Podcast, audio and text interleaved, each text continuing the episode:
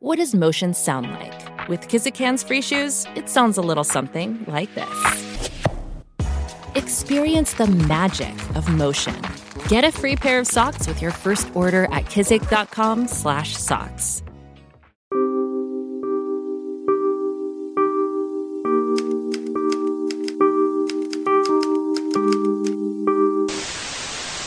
Então, nosso caso começa com o primeiro ataque do assassino do Zodíaco, que aconteceu no dia 20 de dezembro de 1968 na Califórnia, na cidade de Vallejo. Eu não sei se é Vallejo, Valejo, não sei. Mais especificamente na rua Lake Herman. O David Faraday, de 17 anos, e a Betty Lou Jensen, de 16 anos, tinham saído juntos em um encontro e eles decidiram estacionar o carro na rua Herman, que é uma área próxima a um lago que tinha um estacionamento para carros, então ele era um local bem conhecido por casais jovens. Eles sempre iam nesse lugar.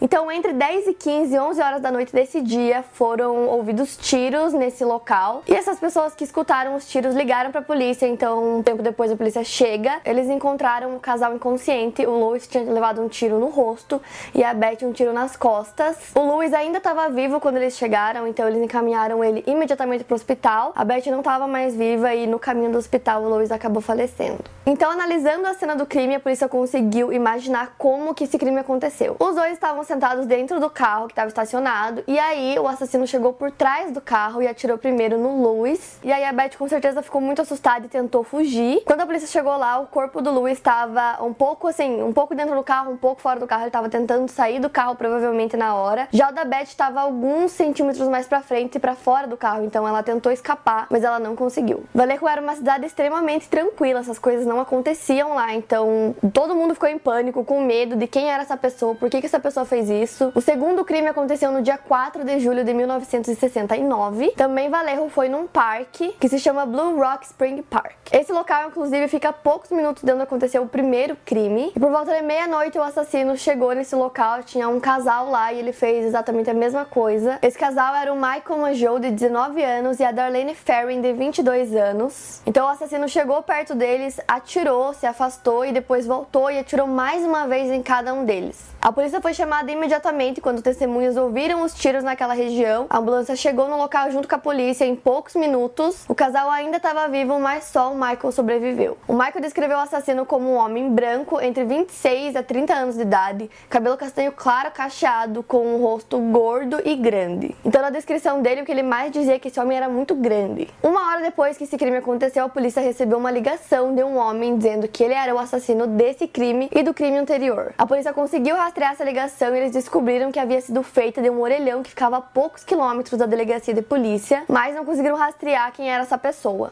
E na cena dos dois crimes não tinha absolutamente nada, não tinha DNA, não tinha evidência, não tinha rastro, não tinha nada. Então a polícia não tinha nem por onde começar a investigação e eles decidiram arquivar esses dois casos. Até que no dia 1 de agosto de 1969, vocês notaram que é tudo no mesmo ano, três jornais locais receberam a mesma carta e nessa carta dizia que era para ser entregue diretamente ao editor de cada um desses jornais. E nessa carta tinha detalhes dos dois crimes, então a única pessoa que poderia saber desses detalhes era a polícia e o próprio assassino. Então o assassino descreveu várias coisas para poder provar que realmente era ele. E todas as cartas foram assinadas com um símbolo que era um círculo com um X no meio. Essa marca mais tarde ficou conhecida como a marca do assassino do Zodíaco, porém até então é, ele era conhecido apenas como o assassino de Valerro, que era a cidade onde tudo aconteceu. Eles não procuravam o assassino do Zodíaco porque isso nem havia sido citado até então. E nessas cartas, uma delas era normal, escrita em inglês, então eles conseguiam ler normalmente, e a outra carta era um enigma. Tinham vários símbolos, ninguém conseguiu decifrar, ninguém conseguiu entender nada, e ele dizia que era para publicar esse enigma nos jornais, que se não publicassem ele ia voltar a matar. Então, eventualmente os três jornais publicaram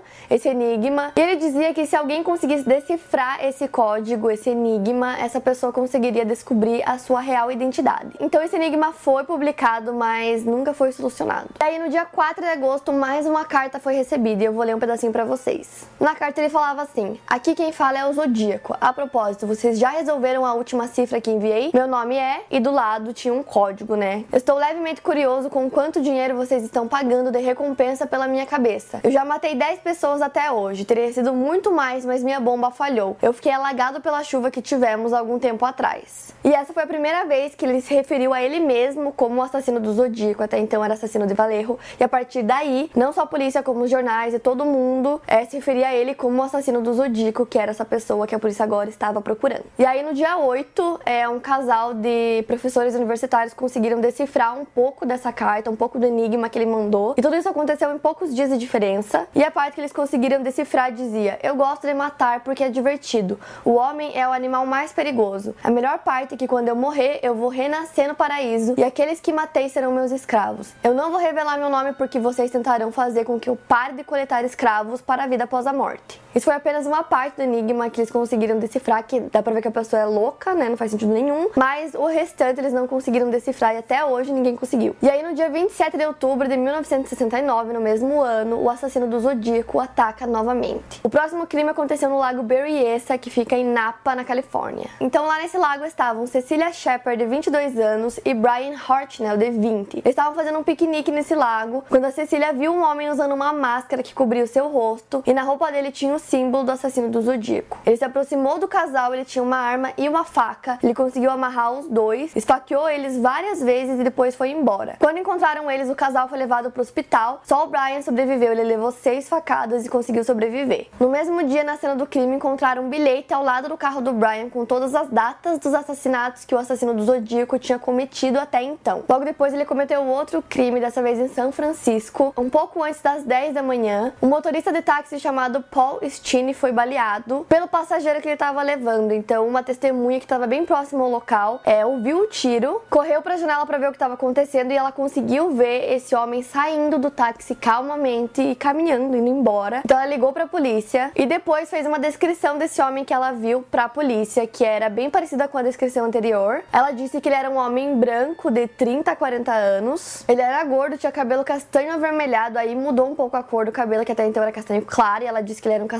avermelhado e que ele usava óculos. Próximo ao local tinha dois policiais que estavam fazendo ronda, então eles conseguiram ir pro local muito rápido. E chegando lá tinha muita gente em volta do carro, muitos curiosos se reuniram ali em volta. Então a polícia também foi pegando ali é, descrições desse homem. E no fim eles falaram que o assassino era um homem afro-americano. Eu não sei em que momento que era um afro-americano, sendo que era um homem branco, é, assim, assim, assado, de repente era um afro-americano. E aí todos os policiais foram alertados para tentar encontrar esse homem afro-americano que tinha cometido esse assassinato. E aí tinha vários policiais procurando por esse homem pela área, até que dois encontraram um homem na rua caminhando que tinha exatamente todas, eu disse todas as características que a testemunha lá da casa falou pra polícia quando fez a ligação. Era exatamente nas características que ela disse, mas como a polícia tinha sido informada para procurar um homem afro-americano, eles simplesmente continuaram indo, nem pararam, não fizeram nada, porque não era o que eles estavam procurando. E o assassino do Zodíaco sempre mandava cartas ou pro jornal ou pra polícia, e em uma dessas cartas ele revelou que era realmente ele nesse dia e que a polícia simplesmente passou do lado dele e nem viu. Ou seja, nesse dia, se a polícia tivesse pegado as características certas para a pessoa que eles deviam estar procurando,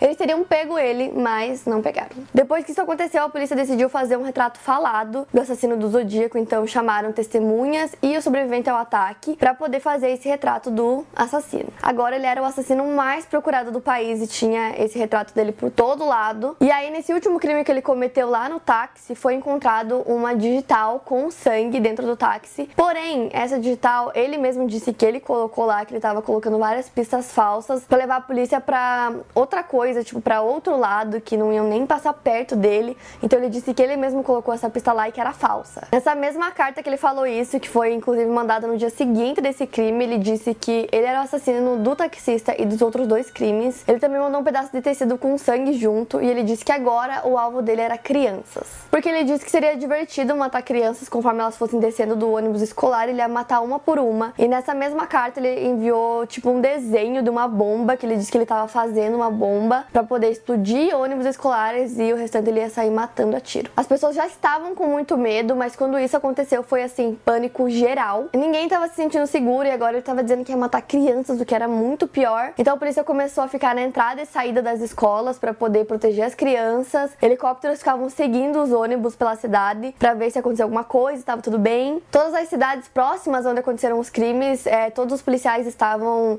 em alerta, eles sabiam das características desse assassino, então todo mundo estava à procura dele. Então a essa altura a única coisa que a polícia sabia sobre o assassino é que ele era extremamente inteligente, que ele adorava atenção, ele adorava ver as pessoas desesperadas e com medo, ele adorava ver as pessoas tentando decifrar os enigmas dele e ninguém conseguia. Então para ele tudo isso era extremamente divertido, era realmente o que ele queria. Para ele era apenas um jogo que ele estava sempre ganhando e a polícia sempre estava atrás. E a prova disso que ele adorava tanto essa atenção é que em uma dessas cartas ele disse que ele exigia que as pessoas começassem a usar o seu símbolo do zodíaco na rua, que ele queria ver as pessoas usando isso na rua. Falava que queria que as pessoas usassem bottoms com o símbolo, óbvio que ninguém nunca usou. Os ataques que ele disse que ia fazer em escolas, em ônibus com as crianças, por sorte, felizmente, nunca aconteceram. E aí, prosseguindo com o caso, no dia 22 de março de 1970, uma mulher chamada Kathleen John estava dirigindo com a sua filha no carro. Sua filha era bem novinha, eu não consegui achar exatamente a idade que a filha dela tinha, mas era bem novinha mesmo, tipo, sei lá, um, dois aninhos de idade ali no máximo. E a Kathleen também estava grávida e ela estava dirigindo por São Francisco. E aí na estrada um carro veio próximo a ela e fez sinal para ela encostar, para ela parar o carro. Então ela encostou. E desse carro, né, desceu um homem e foi falar para ela que um dos pneus do carro dela estava solto. Se ofereceu para ajudar, para arrumar. Então ela disse que ele podia fazer isso. Enquanto ela esperava, esse homem na verdade soltou um dos pneus e aí ele falou para ela tentar ligar o carro da partida. Obviamente o pneu caiu do carro e ele disse que esse pneu estava estragado, mas que ele podia dar carona para ela e para filha dela, que ele podia levar ela para onde ela precisasse ir. E como ela achava que realmente o carro estava estragado, ela acabou aceitando a carona. E aí um tempo depois ele olha para ela e fala que ela vai ser a próxima. Então estavam só os dois dentro do carro e ele começou a ameaçar ela, ela ficou horrorizada, ficou com medo, mas ela estava ali presa com ele no carro, não tinha muito o que fazer. E aí depois de cerca de uma hora que ele já estava dirigindo, ele foi fazer uma curva e nessa curva ele diminuiu bastante a velocidade do carro. Kathleen pegou a filha dela, se jogou do carro, conseguiu sair do carro. Nessa estrada que eles estavam tinha tipo um campo assim de plantação, uma plantação não sei do que era, mas era alta, então ela correu para essa plantação, se escondeu lá no meio. Ele parou o carro, foi atrás dela, disse que não ia fazer nada para ela não ter medo, que ele não ia mais machucar ela, mas ela ficou lá quietinha em silêncio para que ele não encontrasse ela. Nisso outros carros começaram a passar e começaram a achar estranho aquele homem com uma lanterna na mão tentando encontrar alguma coisa naquela plantação e quando ele percebeu isso, ele entrou no carro e foi embora. Só depois que ela percebeu que ele havia ido embora, ela pegou a filha dela, saiu lá da plantação, foi até a delegacia para poder reportar para a polícia tudo que tinha acabado de acontecer. E aí, lá na delegacia, tinha um retrato falado, né, do assassino do Zodíaco lá pendurado e ela viu e apontou na hora e disse pro policial que ela tinha certeza absoluta que era a mesma pessoa. Pouco tempo depois disso, chega mais uma carta aos jornais. Nessa carta, o assassino diz que ele não estava feliz porque ninguém estava usando os bottoms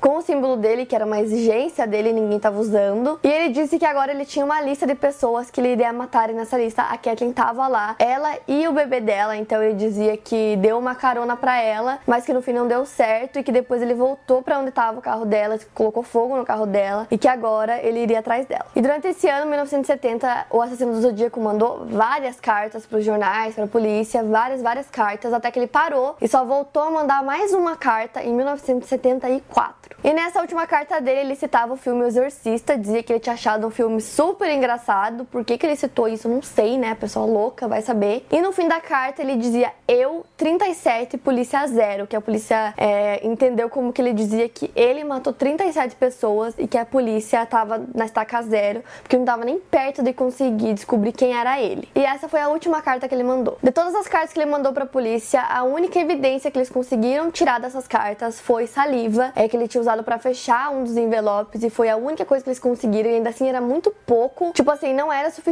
para conseguir apontar exatamente de quem pertencia aquele DNA, então era muito pouco, mas ele era suficiente para conseguir eliminar possíveis suspeitos. Então agora a gente entra nas teorias de quem poderia ser o assassino do Zodíaco. A primeira teoria e a mais famosa delas é do cartunista político do jornal The Chronicle, Robert Graysmith que acredita que o assassino é Arthur Late Allen. Robert ficou obcecado por essa história e ficou obcecado em tentar encontrar o assassino do Zodíaco. Depois de uma década de investigação e pesquisa, ele publicou um livro intitulado Zodíaco e depois publicou mais um livro com o nome Zodíaco Desmascarado. Um dos livros virou até best-seller e ambos os livros falavam que o assassino era esse Arthur. A primeira é que no dia daquele crime que aconteceu no lago, o Arthur tinha falado para a família dele que ele iria nesse mesmo lago porque ele queria mergulhar o mesmo local que aconteceu esse crime. Horas depois ele volta para casa com sangue na roupa dele, também tinha uma faca no carro dele que também tava com sangue. E no crime que aconteceu no lago, o casal foi atacado por o quê?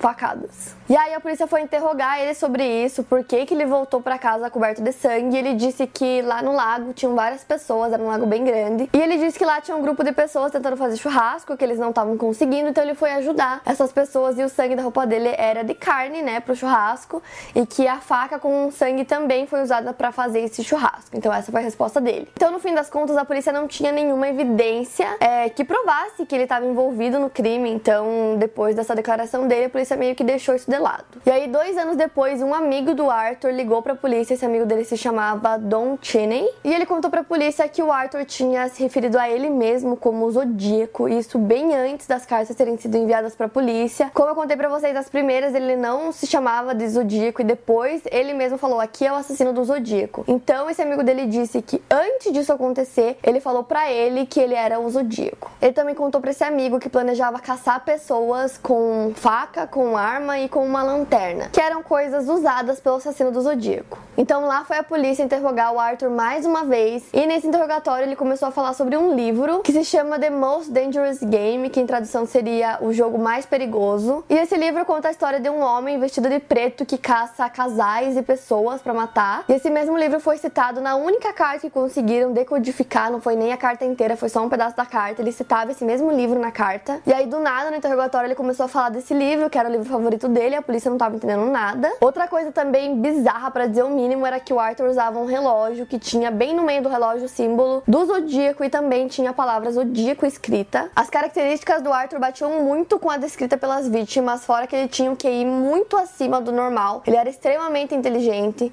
Então a polícia decidiu revistar o trailer dele. Encontraram pequenos animais dissecados no freezer, tinha várias facas com sangue. E por mais bizarro que tudo isso seja, não tinha nenhuma evidência direta que pudesse ligar ele a nenhum dos crimes. As digitais dele não batiam com a digital encontrada no táxi. A caligrafia dele também não batia com a das cartas. Então, assim, não tinha nada que pudesse comprovar que ele estava envolvido em nenhum dos crimes. Então, em 73, a polícia tirou ele da lista de suspeitos. Em 74, o Arthur foi condenado a uma pena de 3 anos por abuso sexual infantil. E, coincidentemente, durante esses 3 anos preso, a polícia e os jornais não receberam nenhuma carta do assassino do Zodíaco. E aí, mais ou menos menos seis meses depois que ele foi solto, a polícia recebeu uma carta do assassino dizendo eu voltei. Em 1987, um dos colegas de cela dele da prisão acabou contando para a polícia algumas coisas sobre ele porque ele queria diminuir a pena dele na cadeia. Então ele fez esse acordo com a polícia e com a justiça que ele daria informações sobre o Arthur para poder diminuir a pena dele. Então ele contou uma série de coisas sobre ele. Lá foi a polícia interrogar o Arthur mais uma vez. E para a polícia essa era a última tentativa de descobrir se ele tinha algum envolvimento ou não não, se ele era o assassino ou não. Então eles decidiram chamar uma das vítimas que sobreviveu a um dos ataques do assassino do Zodíaco. Então eles chamaram Michael Monjou, que era uma das vítimas sobreviventes, que inclusive foi o único que conseguiu ver o assassino sem máscara, porque todas as outras viam ele com máscara, ele sempre cobria o rosto. Então ele foi lá até a delegacia. A polícia colocou várias fotos assim de vários possíveis suspeitos na frente dele. Ele foi vendo uma por uma até que quando chegou na do Arthur, ele parou e falou: "Esse é o homem que atirou em mim". E aí a polícia perguntou como que ele tinha tanta certeza certeza, já que fazia muito tempo que tudo tinha acontecido. E ele disse que ele nunca esqueceria do rosto do homem que tentou matar ele. E aí, na tentativa de encontrar alguma coisa, a polícia foi novamente até o trailer dele para revistar de novo. E lá eles encontraram vários papéis com fórmulas para construir bombas caseiras.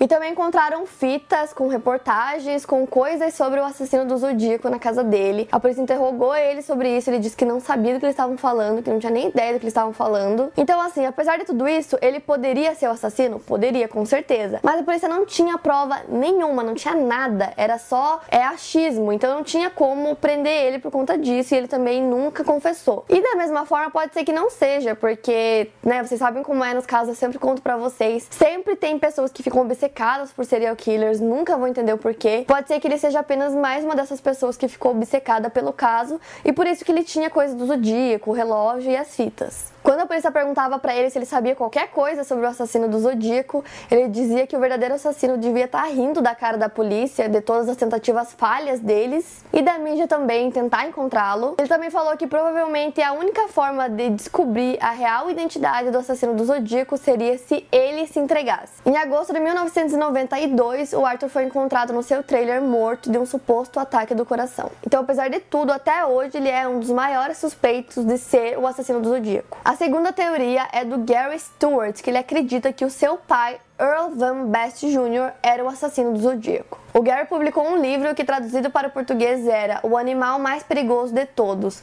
procurando pelo meu pai e encontrando o assassino do Zodíaco. As semelhanças do retrato falado com o pai do Gary realmente são muitas. O número de caracteres do nome do pai dele também bate com o enigma enviado em uma das cartas. Quando compararam a caligrafia, era bem parecida, porém mais tarde eles descobriram que aquela caligrafia usada era de uma certidão escrita por outra pessoa, não era ele que havia escrito, então não era dele. E apesar do rosto parecer muito com o retrato falado, as vítimas alegavam que o assassino tinha um rosto grande, porte grande, e o pai do Gary não tinha esse porte. O Gary até tentou fazer com que a polícia fizesse testes para ver se o DNA do pai dele batia com o encontrado no envelope, mas eles nunca fizeram. O porquê deles nunca ter feito eu não sei, pode ser, não sei o valor, né? Eu acredito que essas coisas sejam caras, né, para poder fazer. E o DNA também era muito pouco, então eu não sei o porquê que eles nunca fizeram. A terceira teoria é do policial aposentado Harvey Hines. Ele acredita que o Lawrence Kay, mais conhecido conhecido como Kane, é o assassino do Zodíaco. O Kane sofreu um acidente em 1962 e ele teve alguns danos cerebrais que influenciavam muito no comportamento dele. O psicólogo disse que ele havia perdido completamente a habilidade de controle próprio. Uma das vítimas, a Darlene Ferrin, tinha uma irmã que contou para a polícia que pouco antes do assassinato da irmã dela, o Kane perseguiu e assediou ela. Os policiais que viram o assassino na rua no dia do crime com o taxista viram centenas de fotos de homens poderiam ser o assassino e dentre eles tinha uma foto do Kane que os policiais disseram que era a mais próxima. Além disso, Kenny morava algumas quadras do local onde aconteceu o crime com o taxista, então ele poderia muito bem estar indo a pé para casa dele depois do crime. Porém, nunca foram feitos testes para comprovar se o DNA batia com o do Kane. A caligrafia não batia e a descrição dele também não batia muito com a do retrato falado. É, o rosto dele era bem diferente da descrição dada pelas vítimas. Ou seja, o verdadeiro assassino do Zodíaco nunca foi pego. Na última carta enviada pelo assassino, ele diz ter matado 37 pessoas. Há quem acredite que o assassino do Zodíaco seja mais de uma pessoa, mas não tem outros suspeitos que possam estar envolvidos no caso. Sobre os enigmas que ele mandava, nunca foi decifrado até hoje. Só aquela pequena parte que foi decifrada que é que eu li para vocês é a única coisa que tem e até hoje ninguém conseguiu decifrar esses enigmas.